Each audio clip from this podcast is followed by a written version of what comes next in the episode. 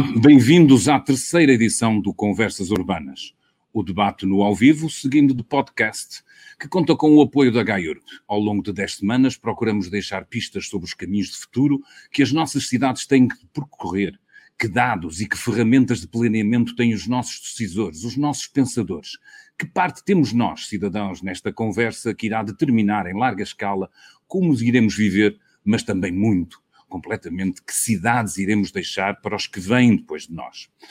Hoje o tema é suficientemente aberto. A ideia é como se desenham cidades para quem ainda não nasceu. Seja como é que trabalhamos as nossas capacidades divinatórias, como conseguimos antecipar o que aí vem e se evitar ao máximo o erro, como lemos os sinais do presente para tentar desenhar o futuro, sem, obviamente, esquecer o passado confusos vão deixar de estar, espero eu, ao fim de uma hora, graças aos nossos convidados.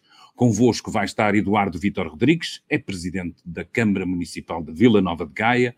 Adriana Floré é arquiteta, eh, tem uma empresa de arquitetura e é especializada, nomeadamente pelo seu trabalho anterior, nos, em processos de reabilitação. E Luís Pinto de Faria, ele é arquiteto e diretor de curso, de, de, diretor do curso de Arquitetura e Urbanismo da Universidade de Fernando Pessoa. Aos três, muito obrigado, muito bem-vindos a estas nossas singelas conversas urbanas, nas quais tentamos abrir um bocadinho de perspectiva num assunto que nem sempre merece a atenção devida, diria eu, que é como nós vivemos e como é que nós queremos viver. O Presidente começava por si, talvez, eh, perguntando-lhe um pouco quais é que acha que são os temas da cidade futuro.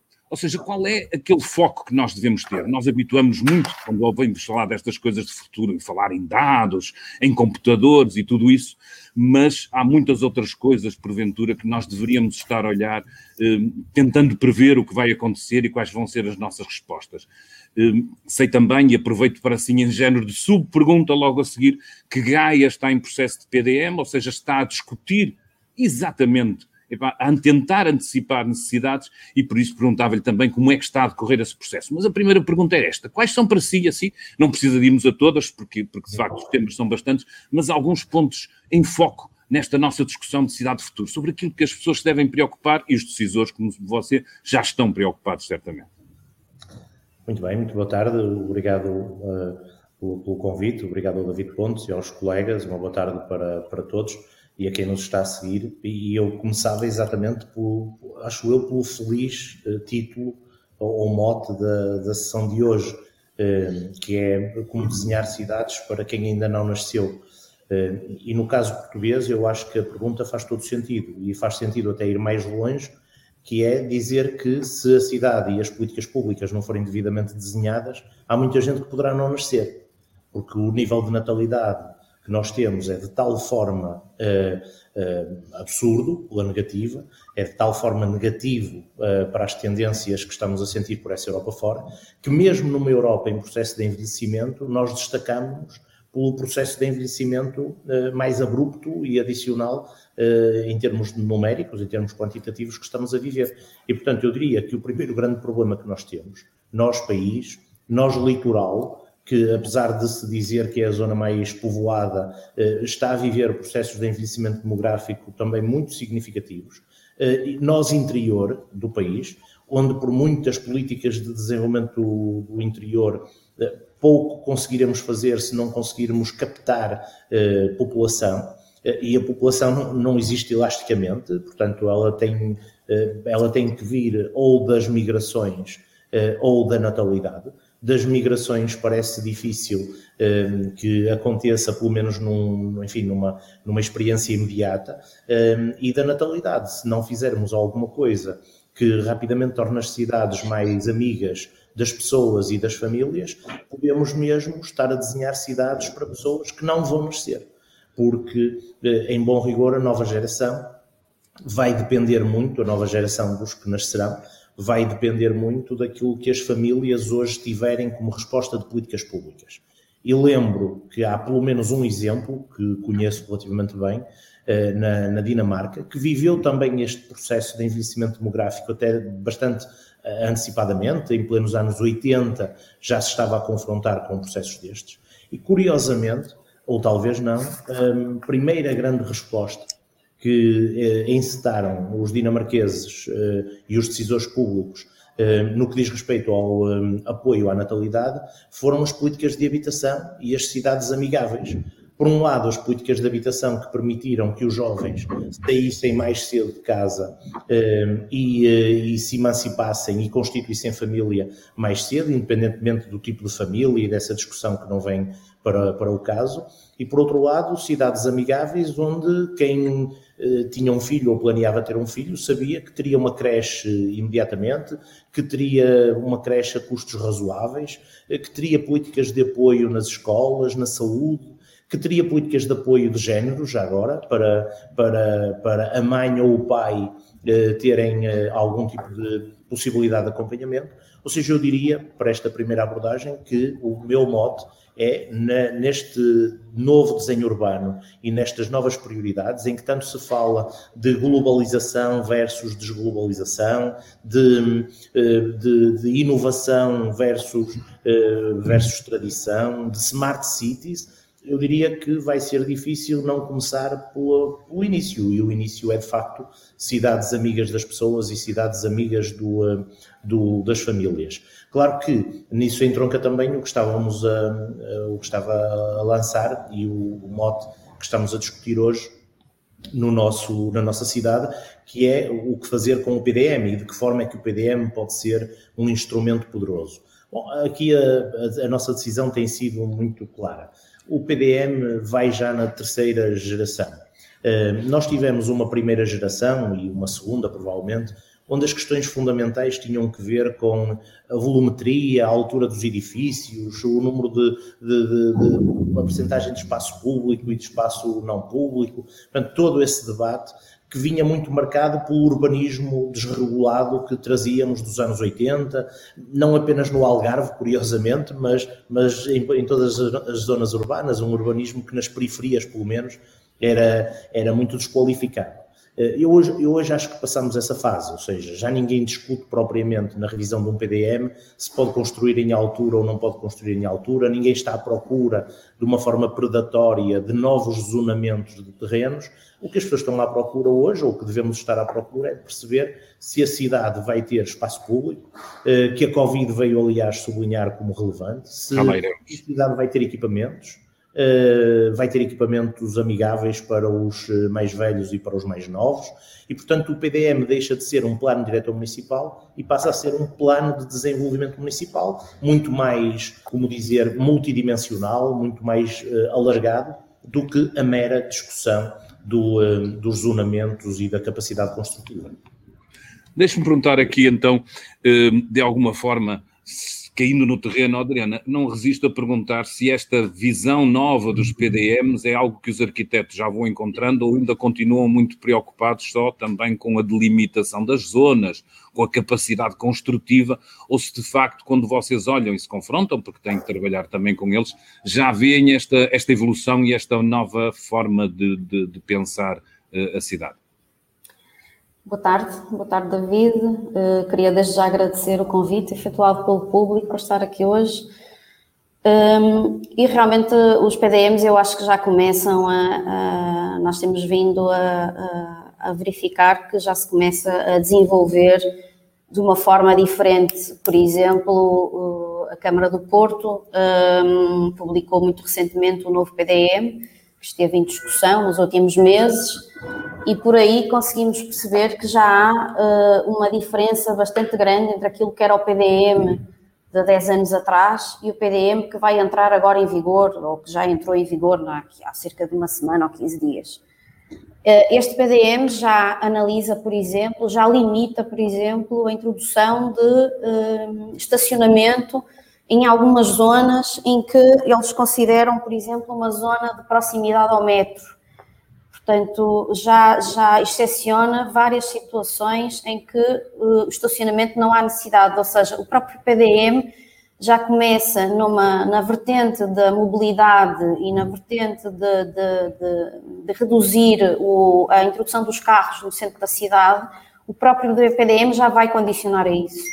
Portanto, e por aí já começamos a ver que uh, as cidades obrigatoriamente vão ter que mudar, não é? Porque se existe essa política, essa vontade de retirar carros do centro da cidade através da própria legislação e da própria PDM, que é um documento municipal, eh, já conseguimos perceber que realmente há, começa a haver aqui uma mudança de paradigma. Portanto, o último PDM exigia. Diga, diga, diga. O último PDM exigia lugares de estacionamento em todos os edifícios, portanto era obrigatório, com alguma. Eh, às vezes em centros históricos conseguimos reduzir isso, mas mas a verdade é que este PDM claramente identifica a redução de estacionamento em zonas uh, próximas aos, aos metros, às estações de metro. Uh, também define e também um, identifica e, e, e pede uh, introdução de espaço verde, ou seja, nota-se uma preocupação muito grande à introdução de novos espaços verdes, à introdução de, de corredores verdes, portanto, consegue-se perceber claramente na, na, na, nesse documento essas intenções. Que venha aí uma outra cidade, não é? André, mas eu não, não resisto a perguntar-lhe, até porque trabalhou, trabalha muito em reabilitação, como é aquilo que eu falava no, no, na introdução desta nossa conversa.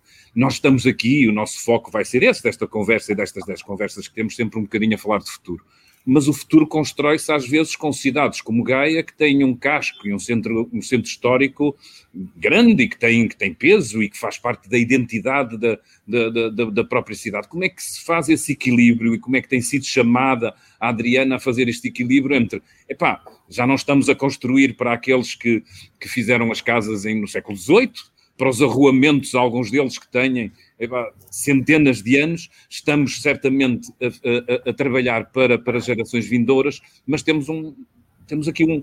Não há cidades de tábulas rasa, não há cidades de. Estas cidades, pelo menos onde nós estamos, em Portugal, têm todas um, um peso histórico profundo. Como é que se faz esse equilíbrio? Como é que, qual é os desafios que aparecem quando, quando, quando um arquiteto é questionado? E eu não estou a falar só, obviamente, ao nível das residências e ao nível dos alojamentos, estou a falar também no espaço público. Como é que se tem trabalhado e qual é a sua opinião crítica sobre esse, sobre esse equilíbrio que há necessidade de manter o que é antigo e de fazê-lo avançar um pouco também. Sim, a manutenção dos centros históricos é, um, é uma, é uma, é uma é, é, muito importante e, e foi um tema que foi falado nos últimos anos com bastante relevância em todas as cidades. Vila Nova de Gaia é uma cidade, é, é, um, é, um, é enorme, portanto, estamos a falar de, de, de, do, exato, bastante diferentes grande. Geografias, diferentes e que temos diversas, diversas uh, situações muito dispares uh, em várias partes do Conselho. Portanto, uh, agora, relativamente a, a, a, essa, a, essa maneira de agir, nós, por exemplo, estamos a trabalhar, porque falou em Gaia, num processo bastante grande que envolve um loteamento que foi aprovado há 10 anos atrás. E, e, é engraçada a forma de olhar precisamente para, para esse loteamento, uh, em que nós estamos a propor precisamente a alteração uh, de, de, de 16 lotes, apenas em três lotes, em que estávamos a falar de uma malha muito densa, em que nós estamos precisamente a partir um bocado dessa malha, transformar em torres, de forma a, a criar espaços verdes e praças na parte dos edifícios, ou seja, estamos a libertar espaço na área de forma a conseguirmos uh, desenvolver o projeto. E aí mas, acaba por ser uma forma. Centros, mas, eu, mas, os centros históricos e nas zonas de, epá, já densamente construídas, o que, é que, o que é que é possível fazer? Que ferramentas é que existem para permitir, apesar de tudo, algum equilíbrio entre a modernidade e, e, a, e a preservação? Eu parece-me que os centros históricos vão estar cada vez mais desenvolvidos e, e, e trabalhados para aquela geração que nós falamos agora, a geração Y, não é? Os millennials, porque eh, quando falamos em famílias e sentimos agora, principalmente nesta, depois desta pandemia, ou da pandemia que ainda estamos a atravessar, eh, sentimos necessidade das famílias, não é? Se dividirmos isso em dois grandes grupos, o grupo das famílias com filhos e, e um grupo de, de, de pessoas mais jovens que, que, que estão muito ligados ao desenvolvimento tecnológico, Portanto, estamos a falar de grupos muito diferentes e que têm necessidades muito diferentes. E parece-me que a reabilitação dos centros históricos vai passar muito por essa geração mais nova. Uma geração que quer ficar no centro das cidades, uma geração que, que, que não tem carro, que não dá importância ao carro, que até não dá importância ao imóvel, porque está em constante mudança, hora de país, tanto está no Porto como está em Barcelona, como está em Paris a trabalhar. Portanto, eu acredito que os centros históricos e os centros das cidades, pelas suas características, vão acabar por, por, estar muito ligados a essa geração e aquele sistema que se tem vindo também já a ser desenvolvido, o sistema do co-living, em que a pessoa trabalha e a pessoa vive no mesmo espaço e vive o centro da cidade e, e aquelas cidades dos 15 minutos que têm ali tudo muito próximo. E, portanto, acho que a reabilitação vai passar um pouco por essa alteração, vai passar um pouco por essa eh, funcionalidade um bocadinho diferente. Enquanto que as famílias vão querer os jardins, vão querer as varandas, vão querer espaços mais abertos e acredito que vão procurar outro tipo de, de, de imóveis. Adriano, disse aí uma coisa que nem sempre convive bem com, com a nossa com a realidade nacional. É, nós às vezes parecemos ter muito medo das alturas. Todos nós sabemos, pelo menos quem se interessa por estas coisas das cidades, que construir em altura é muitas vezes construir de uma maneira mais eficiente, libertando nomeadamente espaço à superfície, mas eh, sente que ainda há em Portugal eh, eu de cada vez que vejo aparecer um projeto qualquer, nomeadamente no, nos centros das cidades de um prédio, vejo sempre gente arrepiada, sem grandes argumentos, mas simplesmente arrepiada. Ainda há esta, digamos, quase eh, instinto primário de reagir mal aos grandes edifícios. Só achamos piada quando eles são skyline ali na, em Nova York ou noutras grandes cidades é que a gente acha bonito.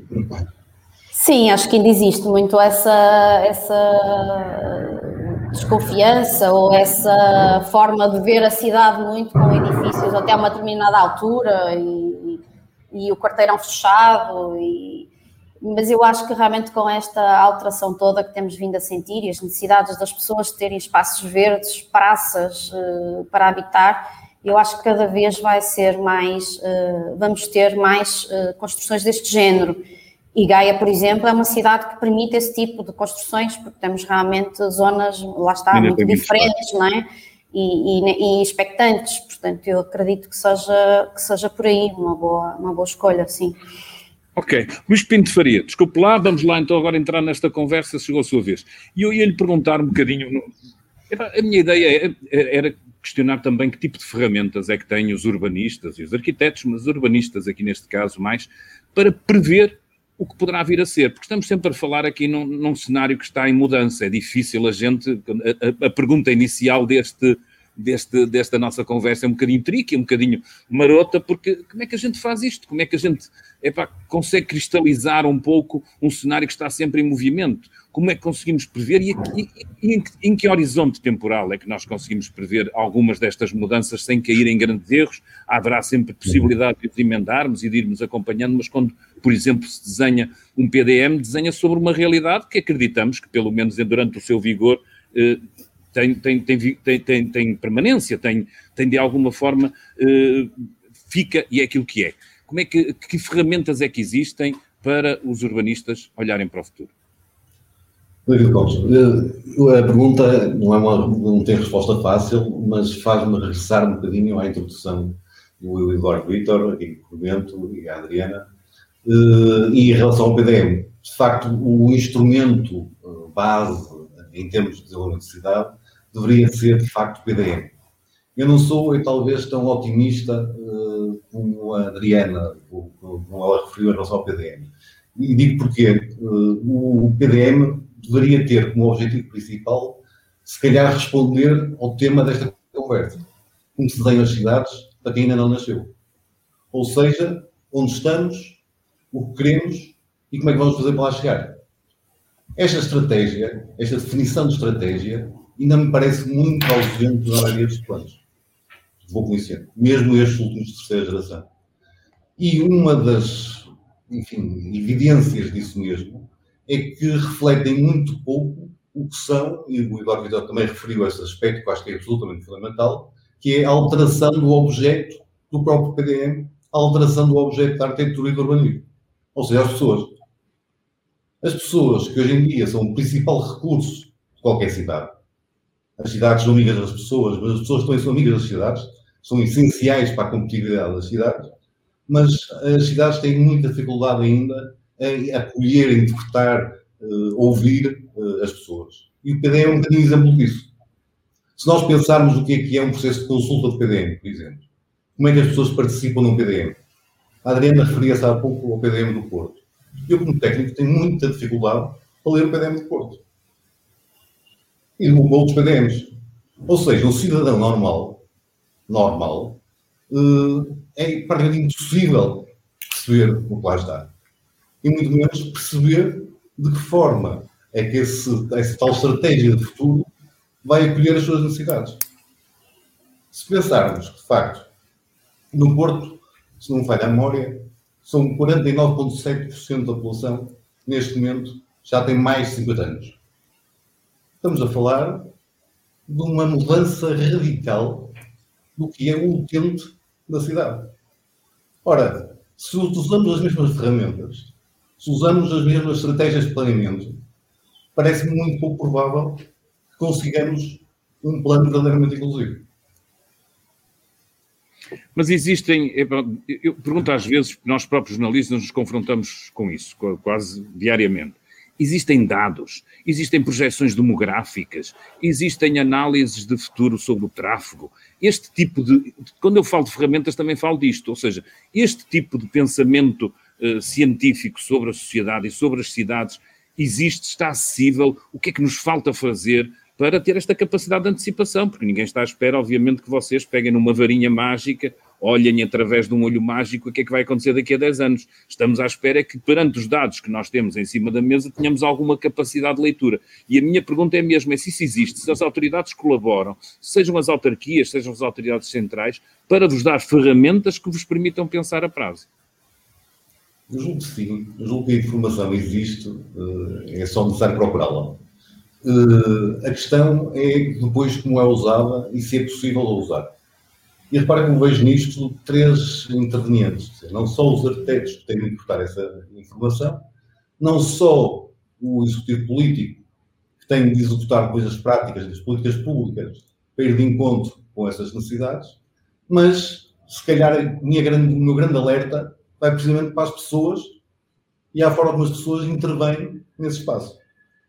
Ou seja, nós estamos agora há poucos meses das novas eleições eh, autárquicas na minha opinião, provavelmente o ato eleitoral mais importante da democracia. Uh, mas muitas vezes subestimado em relação às outras tipos de eleições. Quando nós estamos, de facto, a eleger aqueles que vão fazer política de proximidade connosco, a quem nós podemos realmente transmitir as nossas necessidades e quem são eleitos para procurar seguir defender os nossos interesses mais diretos e mais pessoais. Ora, se não é o cidadão a procurar essa informação e a atuar, ou seja, a levar junto os seus representantes políticos, neste caso a nível local, quais são realmente as suas intenções em termos de cidade, eu julgo que não vai ser nem um bom presidente, nem um bom arquiteto que vai conseguir, uma, uma varinha mágica, encontrar aqui a solução. Porque acho que já não estamos naquele tempo em que as soluções se fazem um pouco, vou usar o termo inglês, de God playing with dice, é? em que tiramos as grandes soluções para cima da mesa como se elas existissem. Não, nós temos uma cidade que se vai construindo, é uma narrativa que se vai construindo ao longo do tempo e com a participação de todos, julgo que podemos realmente pô-la em amiga das pessoas, como aqui foi dito. Eu acho que é verdade no enunciado, mas se me permite, se há, se há déficit que eu acho que ainda temos na democracia é do associativismo local e da capacidade das pessoas perceberem a importância que tem juntarem-se à volta. É, daqueles, é uma daquelas dores de coração que eu, como pessoa gosta das cidades e gosta da democracia, tem sempre alguma coisa. Não sei se sento o mesmo que eu, Eduardo Vita, eh, às vezes já presidente de Câmara, que não gosta de muita participação. Mas eu ia lhe perguntar, já agora isto?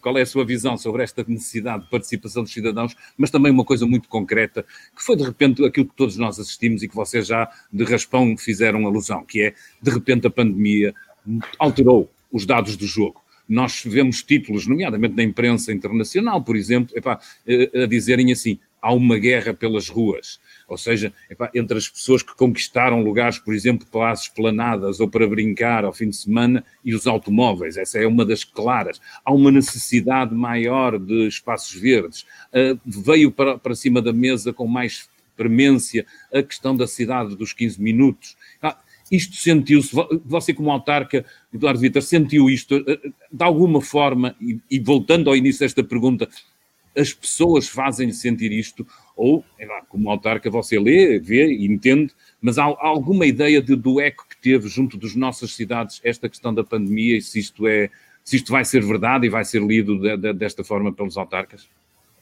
Sim, vejamos, eu uh, posso falar por um lado daquilo em que acredito, mas também daquilo que já vivenciamos. O processo de discussão pública do, uh, do PDM uh, eh, começou já com uma fase que nós traduzimos um bocadinho por reavivar memórias, por reviver memórias, um bocadinho à procura dos espaços identitários.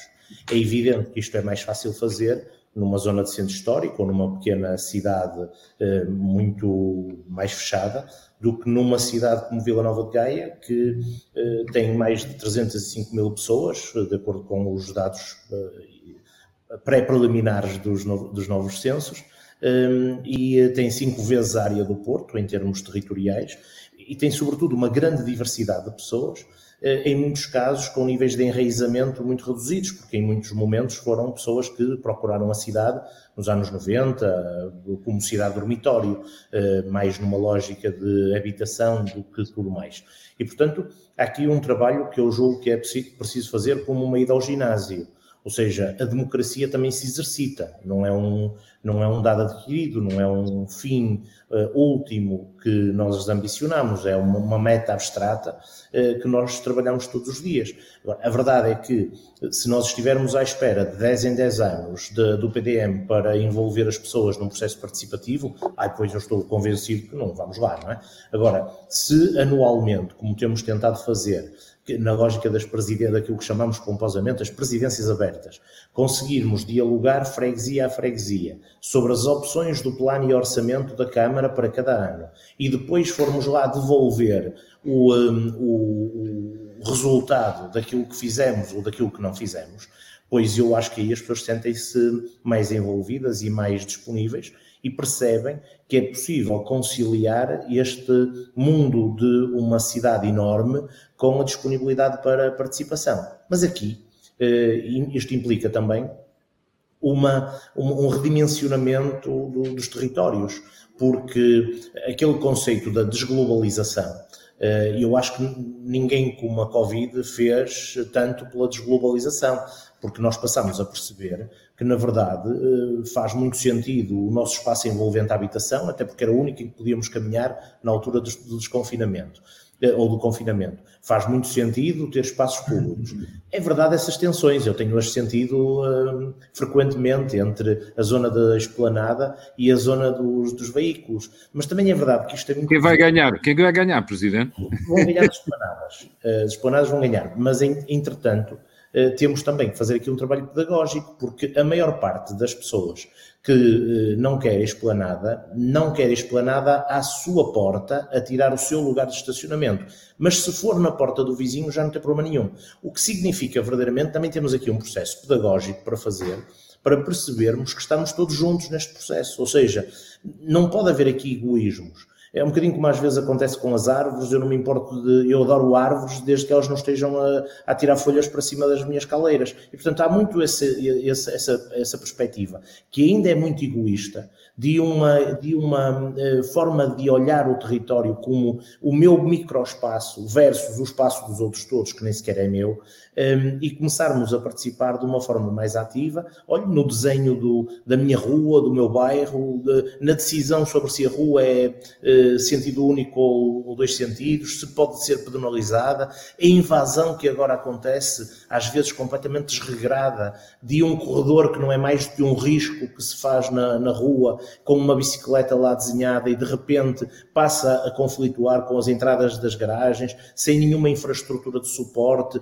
só porque ficou na moda pôr ciclovias na via pública. Portanto, eu, eu julgo que temos aqui que fazer um processo de verdadeiro envolvimento, que não apenas no PDM, porque obviamente ninguém está motivado para participar no PDM ou em decisões mais estratégicas quando acorda um determinado dia e vê um caminhão a pintar uma ciclovia em frente à porta sem ninguém lhes ter perguntado nada. E, portanto, eu acho que aqui há um processo de, de desterritorialização, de desglobalização, de voltar ao local, para conseguirmos dialogar com as pessoas sobre aquilo que é o sítio onde as pessoas vivem e, e, que o querem aprazível, mas dialogarmos de uma forma pedagógica, não é fazer tudo aquilo que nos pedem. Até porque se fosse fazer tudo aquilo que nos pedem, nunca faríamos nada, porque Tínhamos nos pedem é muito contraditório. Não é? Tínhamos construir uma cidade para, não sei, 300 mil 300 mil cidades diferentes. Portanto, já agora, e a propósito desse processo de participação, curiosidade minha, falo-me um pouco do, do, de um projeto que Gaia tem, que se chama Meu Bairro, Minha Rua, que julgo que, que cristaliza algumas dessas ideias, suponho eu.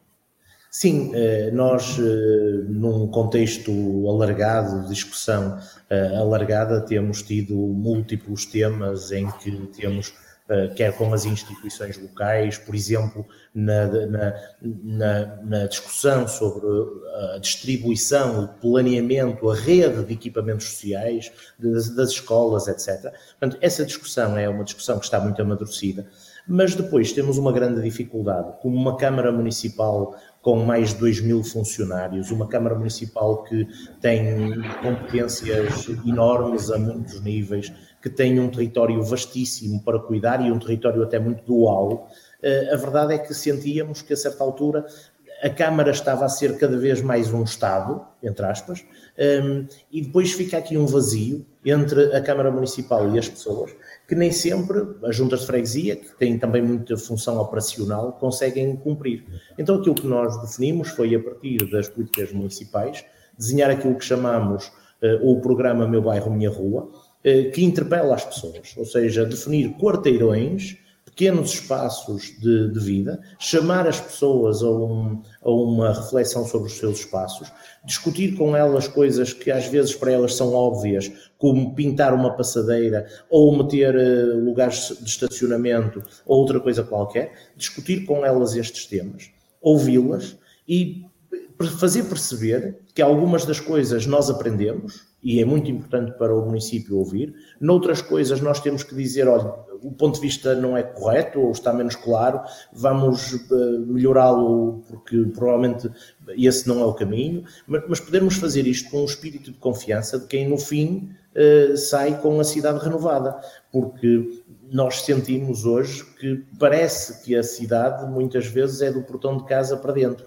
E às vezes nem isso, quando são prédios, nem os vizinhos se conhecem muitas vezes. E, portanto, um, momentos de sociabilidade, de âmbito local, eu diria, se me permite a triste expressão, sai-nos do corpo, ou seja, significa, num conselho como Gaia, significa um mosaico enorme de reuniões em contextos muito microlocais, mas sinceramente é a única forma de, numa grande cidade, eh, continuarmos a ter níveis de proximidade fortes com as pessoas e estabelecer este nível de confiança que é tão importante para, lá está, educar, exercitar o, o processo de participação. O Presidente tocou aqui numa corda sensível que, que, que, quem olha para isto tem, tem de alguma forma, que é esta ideia de que nós não dominamos bem o que é o espaço público. Passo, passo a, a explicar. As pessoas acham mesmo que têm lugar, têm um direito a ter um lugar de estacionamento, sem perceber que aquele terreno não é delas. As pessoas têm dificuldade, como dizia o Presidente, pá, falam mais do que se passa às vezes do, por seu portão para dentro do que aquilo ali, à sua volta. Se calhar discutem aquela praça central onde vão de vez em quando ao domingo, mas não discutem o seu espaço envolvente. Nós temos mesmo algum déficit de, de, de, de, de apropriação, no bom sentido, obviamente, do espaço público. Sente isso? Os seus clientes só falam consigo sobre o que é que se passa dentro de casa, preocupam-se com, o que está à volta também, e vocês, arquitetos, também, também olham para isso. Há, é que não há cidade de futuro sem isso, não é? Sem, sem esta discussão do espaço público. Sim, sem dúvida. Eu acho que, eu acho que as pessoas preocupam-se com, com o espaço público e tentam se apropriar do, do, espaço público e acho que isso foi visível, lá está, durante este, este confinamento, não é? Em que eu, por exemplo, tenho a sorte de viver num dos, daqueles que eu considero dos melhores bairros do Porto, que é ali a zona dos Duques, em que uh, acho que é dos poucos bairros uh, que ainda existe, enquanto bairro mesmo, uh, no centro da cidade e, e, estamos a falar de um bairro com, com, com passeios uh, largos, onde as pessoas vinham uh, de bicicleta uh, passear ao fim do dia com as crianças, portanto, onde se via às vezes até algumas cadeiras cá fora, ou seja, naquela necessidade de estar não é, no tal espaço público. Uh, portanto, isso, isso eu acho que sentiu-se bastante uh, nesta, nesta pandemia, a apropriação do, do espaço, do espaço exterior. Uh, relativamente ao, ao, restante processo com os nossos clientes, não me parece que haja tanto essa preocupação. Acho que as pessoas preocupam-se muito realmente ainda com o interior da casa, com aquilo que vão fazer da, da, da parte da porta para dentro e provavelmente só vão pensar no, naquilo que existe ali para fora depois de lá viverem, mas numa fase conceptual, podemos assim dizer, eu acho que as pessoas não se preocupam muito com isso, não olham, olham para a localização da casa, mas não propriamente para o, para o espaço público. E é pena, é pena. Mas talvez a pandemia nos tenha, nos tenha ajudado. O Espírito Faria, esta questão, eh, de facto, não sei se já chegou à academia, eh, os efeitos dela têm tendência a demorar algum tempo, mas muita da discussão que se passa às vezes no urbanismo, e se calhar é limitador, mas eu aproveitava para, para o questionário para se calhar tentarmos abrir as perspectivas, tem muitas vezes a ver com esta questão da mobilidade.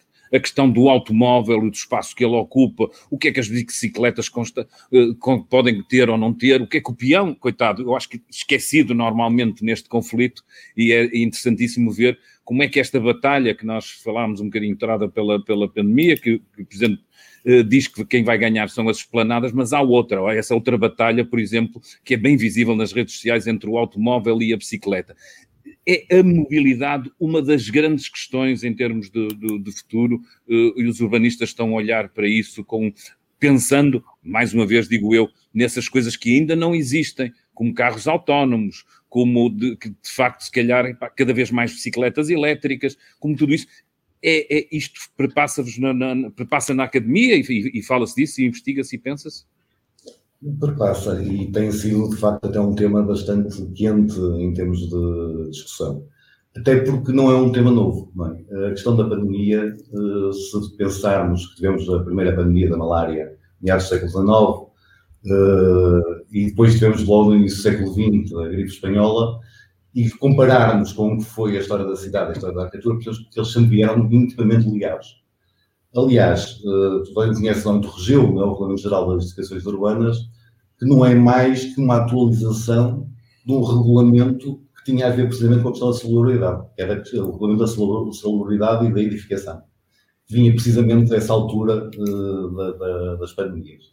E então, se repararmos, a, a pandemia acabou por ter uma influência direta em tudo que foi, de facto, a história da arquitetura moderna, fundamentalmente, e mas diria durante todo o século XX até o dia 2, o Rogério ainda hoje dura, infelizmente, já, já tem umas anos também, e também já precisava ser revisto.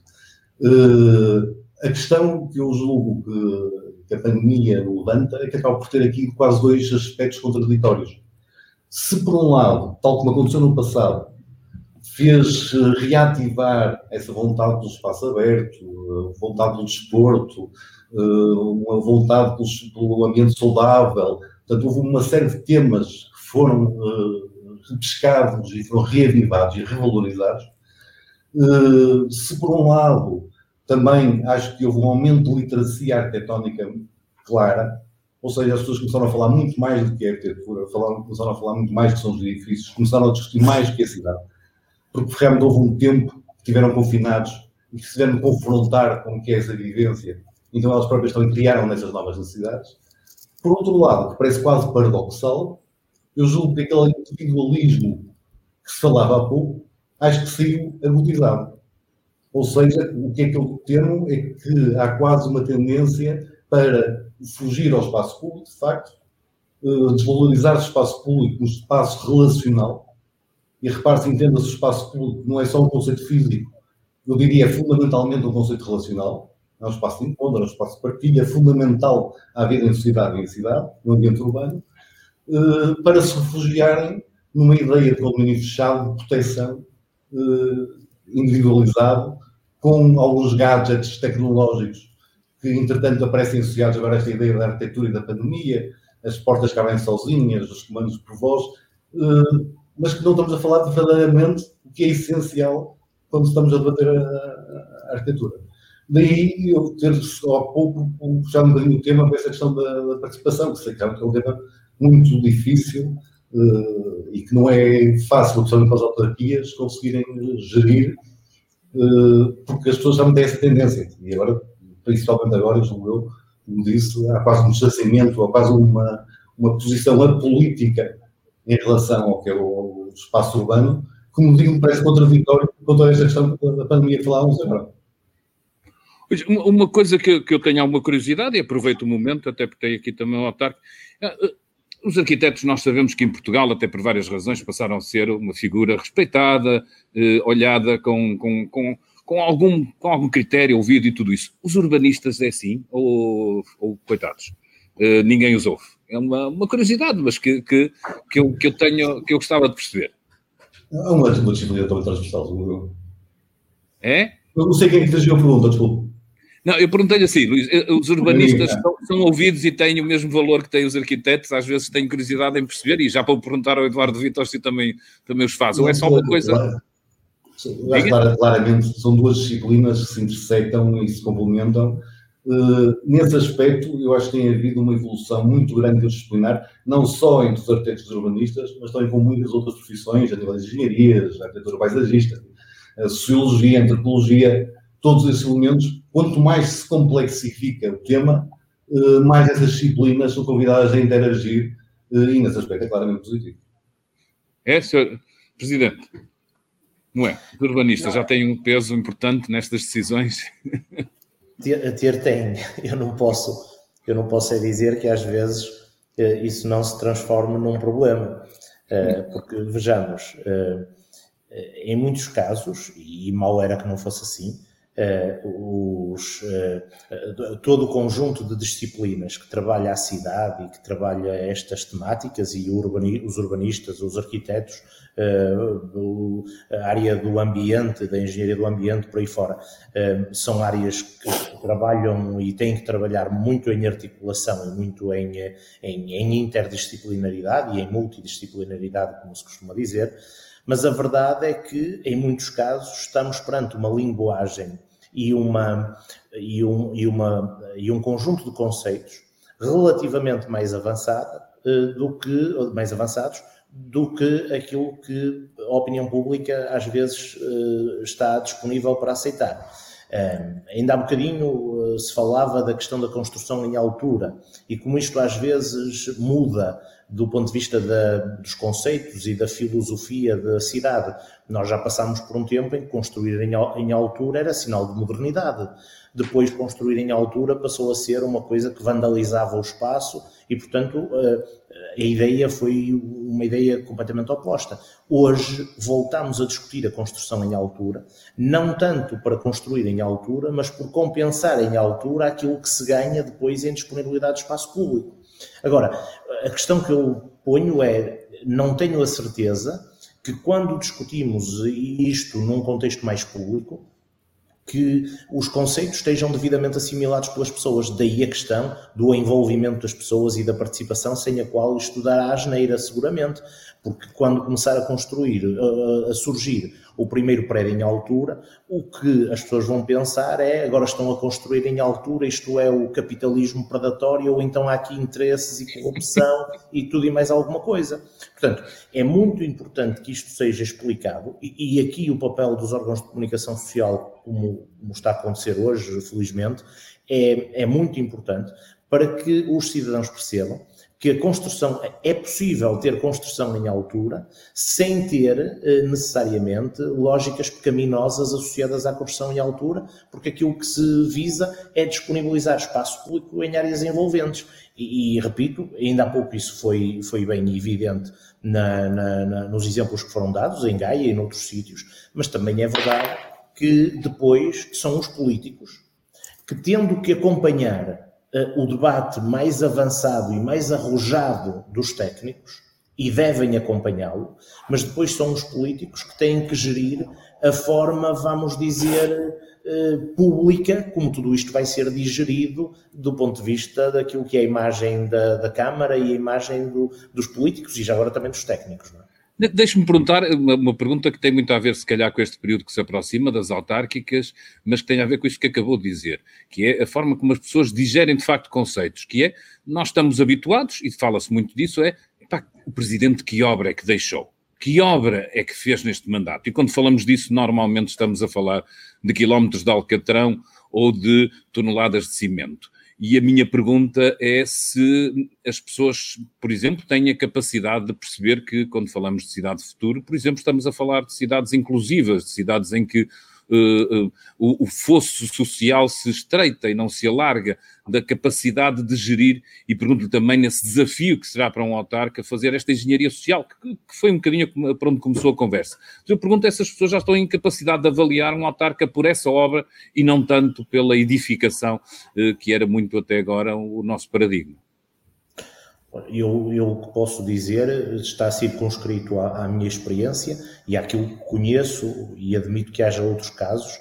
Agora, eh, na, na malha urbana eh, mais central da área metropolitana, tudo que eu tenho sentido, a partir da minha própria experiência, é uma grande valorização daquilo que se pode chamar a política imaterial ou seja, aquilo que é o papel dos municípios na educação, na ação social, hoje na habitação, eh, nos transportes, porque mais recentemente descentralizados, há cerca de dois anos e meio, para as câmaras municipais. Portanto, acho que há muito essa, essa valorização.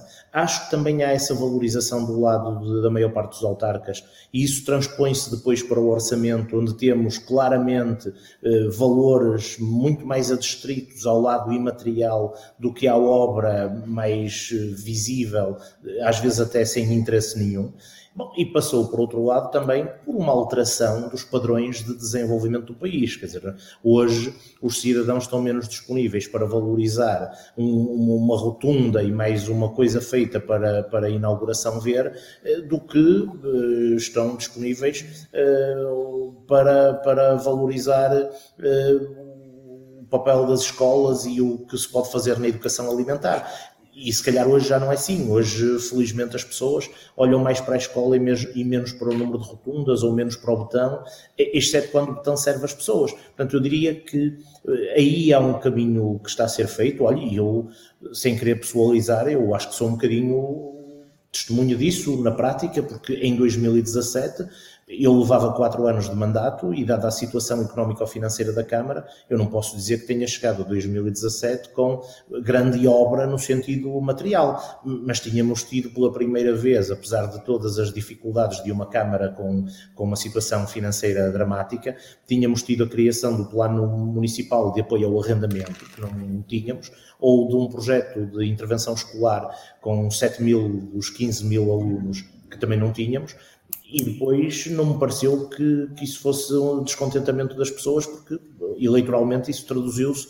também em avaliação positiva. Portanto, eu acredito é que isto tem que se fazer em diálogo para percebermos, viver a cidade e conhecer as pessoas e as suas e os seus anseios. Porque também admito que em Vila Nova de Gaia a realidade é uma, e se calhar se estivermos a falar da Alfândega da Fé ou da Aljustrel, a realidade há de ser outra com certeza. E portanto há aqui ajustamentos que têm que ser feitos do ponto de vista desse tal experimentalismo ou dessa engenharia social que, que, que é tão relevante, não é?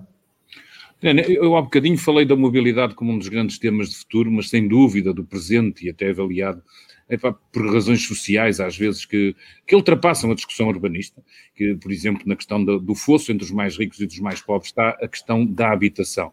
Está claramente o peso que nós todos sabemos eh, que tem no orçamento das famílias, sem às vezes o traduzirmos num, num plano global uh, maior. Uh, as cidades estão a saber conseguir digerir, parece-me a mim que não, isto é genericamente, não estou a falar de Portugal, estou a falar dos Estados Unidos até, até cá, uh, nomeadamente essas novas gerações que a Adriana há bocadinho apontava como sendo capazes, por exemplo, de habitar e de coexistir bem com, com centros históricos onde nem todas as valências são boas para as famílias. Nós estamos a conseguir em Portugal eu lembrarei que o Estado se retirou, depois de períodos grandes de, de construção e de identificação, deixou aos privados, e neste caso agora, eh, aqui nestes centros históricos, nomeadamente Porto, Gaia, Lisboa, Coimbra, se calhar, Braga, até eh, também onde o turismo apareceu como, como ator, nós estamos a conseguir, estamos muito longe de, de algum equilíbrio saudável, não?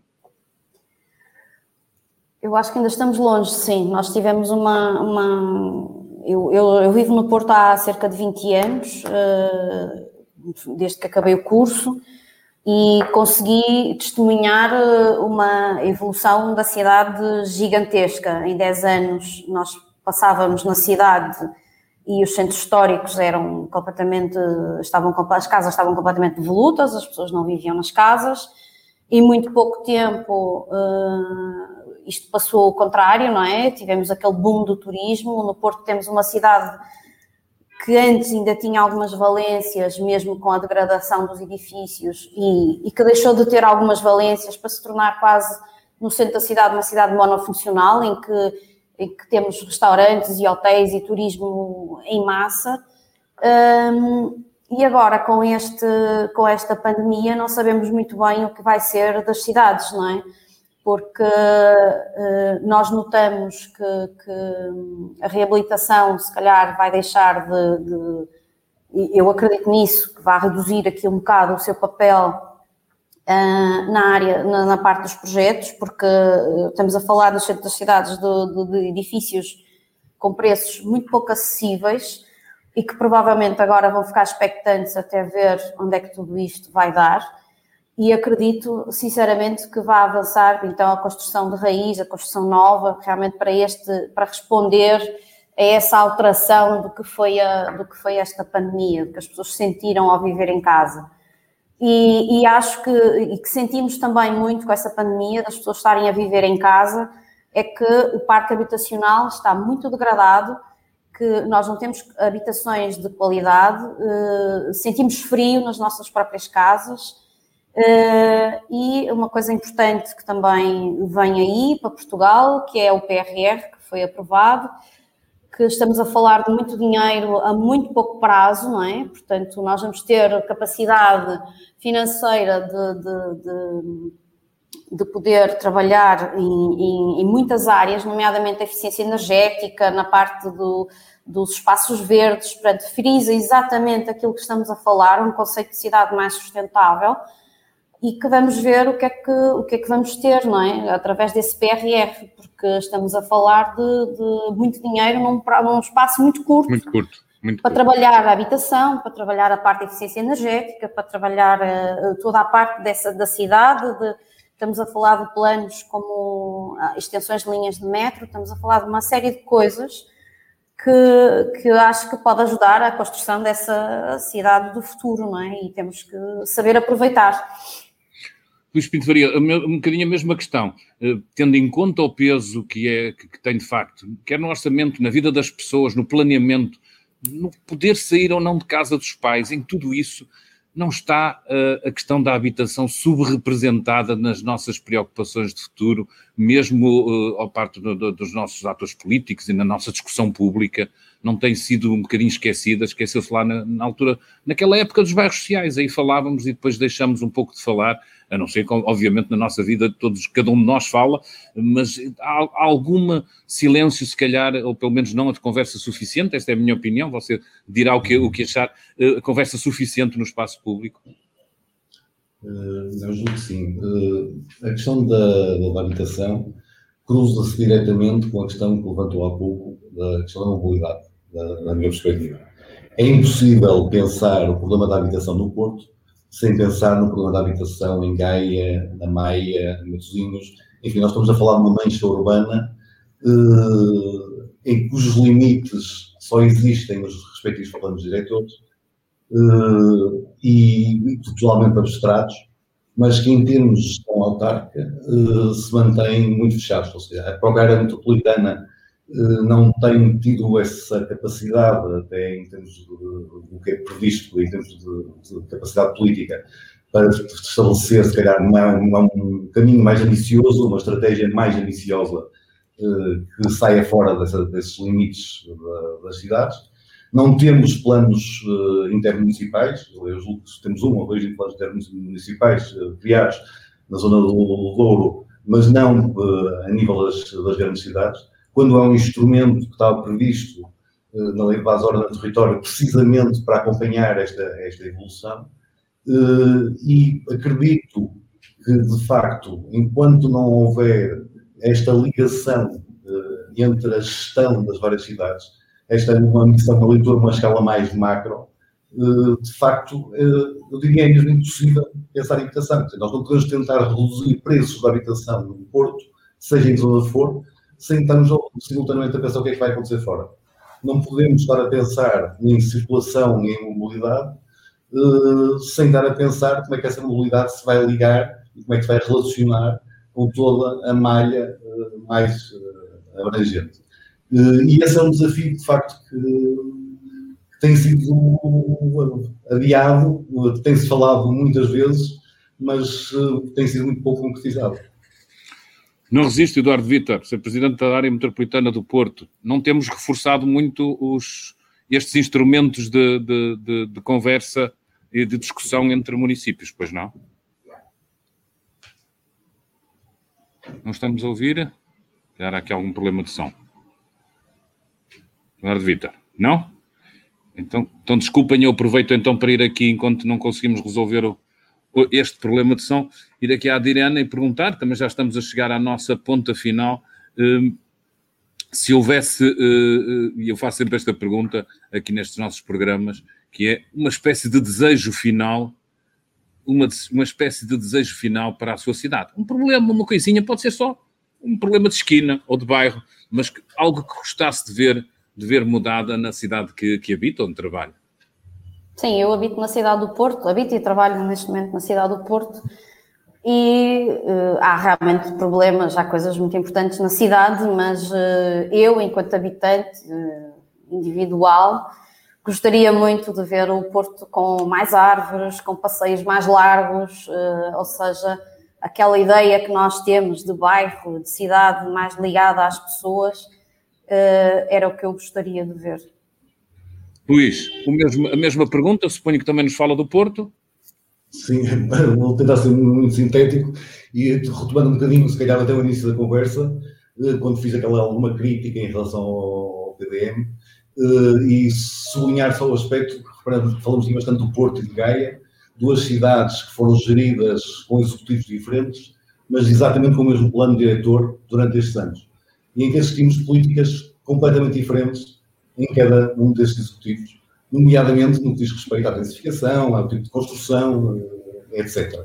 Por isso, de facto, o que eu gostava de ver e pensado em termos de cidade, lembrava a Marcia Sen, que agora tem sido muito falado, uma vez que tinha agora há pouco tempo por isso das, das Astúrias, do prémio, eh, o Prémio Nobel da Economia, que fala na questão da necessidade de capacitar. Eh, eu gostava de ver uma cidade que capacitasse os seus cidadãos no sentido que a Marcia Sen diz. E ele usa o termo capability, ou seja, as pessoas têm que ter, têm que ter disponíveis os meios para poderem se realizar, mas têm também que ter capacidade para os poder usufruir e têm que ter capacidade de escolha para os usar. Eu não sei se já recuperamos a nossa ligação Eduardo Vitor. É assim? Sim, acho que sim. Vamos, Vitor, duas perguntas finais antes de, de, de, ouvir o seu desejo para a cidade, o que é sempre, é sempre curioso no seu caso, porque, porque de facto, se, se há alguém que a pode concretizar, é, é, o Presidente da Câmara. A primeira pergunta é esta: eh, estamos longe de reforçar os nossos, os nossos instrumentos de, de, de cooperação intermunicipal, nomeadamente no que diz respeito ao, ao, planeamento. Em vez de avançar, temos recuado em alguns setores, nomeadamente nos transportes, nas, nas, nestas ligações. Não é possível fazer um bocadinho melhor?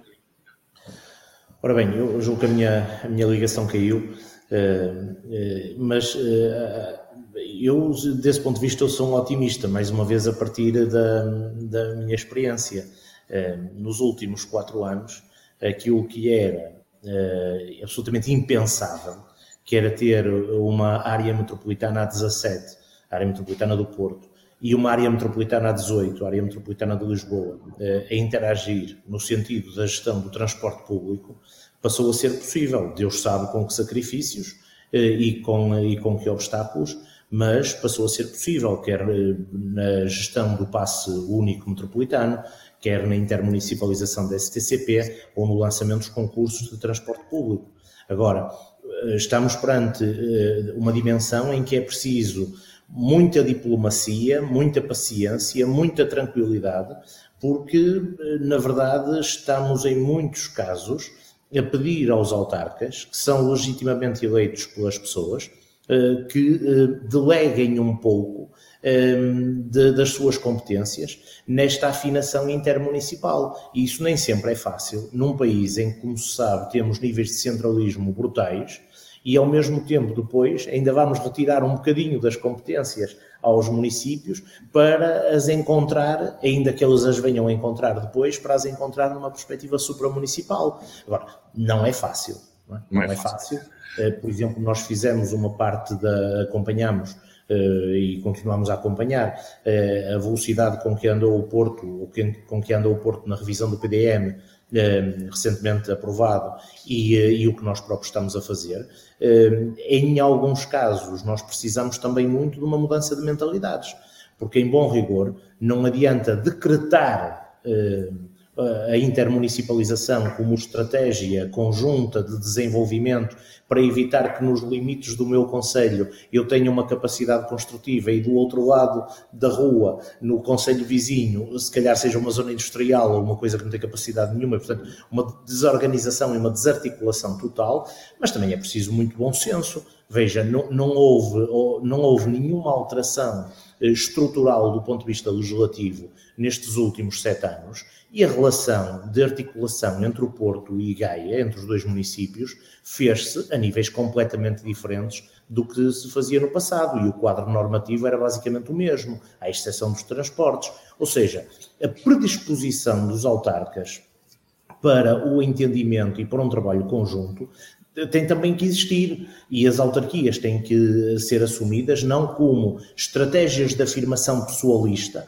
mas como eh, instrumentos até de desenvolvimento do, do, nosso território. Se cada um assumir o protagonismo pessoal como desidrato, ah, eu sou o primeiro a dizer que não faz sentido nenhum ter políticas articuladas com o Porto, porque é muito mais mediático fazer combate público e político com o Porto isso Já foi mais verdade isso, de facto, Eduardo Vitor. Eh, uma última pergunta que, que nos remete para, para, para, o tema inicial disto, mas que foi mostrada preocupação por alguns dos nossos leitores. Isolina Carvalho e António Moreira dos Santos dizem, sim, sim, vocês estão a discutir a cidade que estão a desenhar para os que ainda não nasceram e os mais velhos. Ou seja, a preocupação com os que cá está e, como falava o Presidente quase no início, o facto da, da pirâmide demográfica estar, estar, estar como está, tem que, tem que se perceber que também estamos a olhar para uma população envelhecida que vai ser a maioria que vai habitar essas cidades. Isso está no, no, no roteiro de preocupações, Presidente. Está, aliás, eu no início referi isso porque acho que a cidade dos que vão nascer tem que ser uma cidade suficientemente inclusiva uh, desta tal pirâmide invertida que, demográfica que nós uh, estamos a assistir, uh, sob pena de ficarmos aqui com um problema sério. É, por um lado, não termos capacidade de, até de acomodação de, das pessoas que com a idade e o alargamento da esperança média de vida estão mais tempo entre nós e precisam de cuidados que as famílias depois, em muitos casos, não conseguem dar, porque não é fácil compatibilizar uh, as duas dimensões, a dimensão do cuidado quase a tempo inteiro e a dimensão do trabalho. Quando isto é conciliável, levanta um outro problema que é a questão de género, porque acaba por sobrar sempre mais para as mulheres do que para os homens, o que também é um problema de democracia e de qualidade da, da, da, do próprio processo de igualdade. Bom, e depois, evidentemente, isto tem que se traduzir é, no aprofundamento de lógicas descentralizadas, de que nós temos, aliás, um amplo histórico de mais de 500 anos, desde as misericórdias até às IPSS atualmente, são eh, anos, décadas, séculos de trabalho numa lógica da economia social, do dito terceiro setor, que é absolutamente determinante, ele o próprio gerador de emprego e de riqueza, mas sobretudo uma resposta fundamental a, pro, a problemas que eu neste momento não terei dúvidas em dizer que o Estado não consegue sozinho eh, acomodar. Por último, Presidente, o seu desejo para Gaia, como município, não é?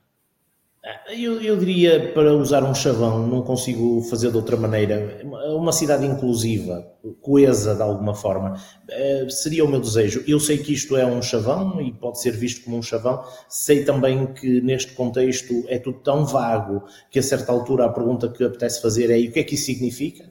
Mas também sei que eh, não adianta pensar uma cidade central, bonita, tipo o modelo da Escola de Chicago, e depois andar aqui à volta da cidade com umas periferias ou umas relativas periferias, onde a qualidade de vida e o dualismo se aprofunde.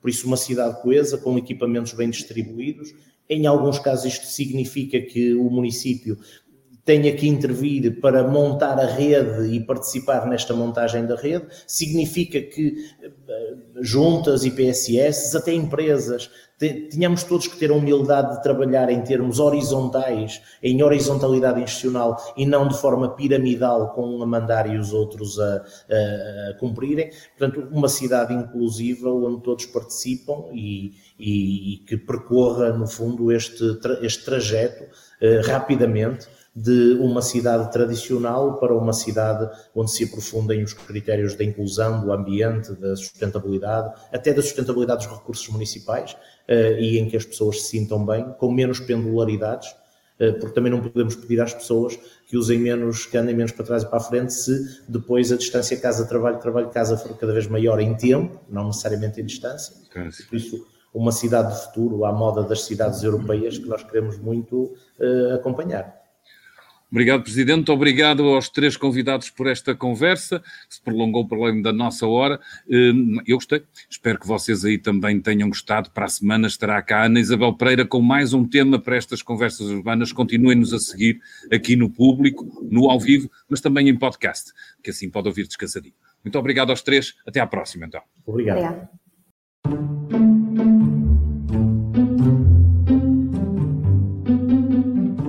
Público fica no ouvido.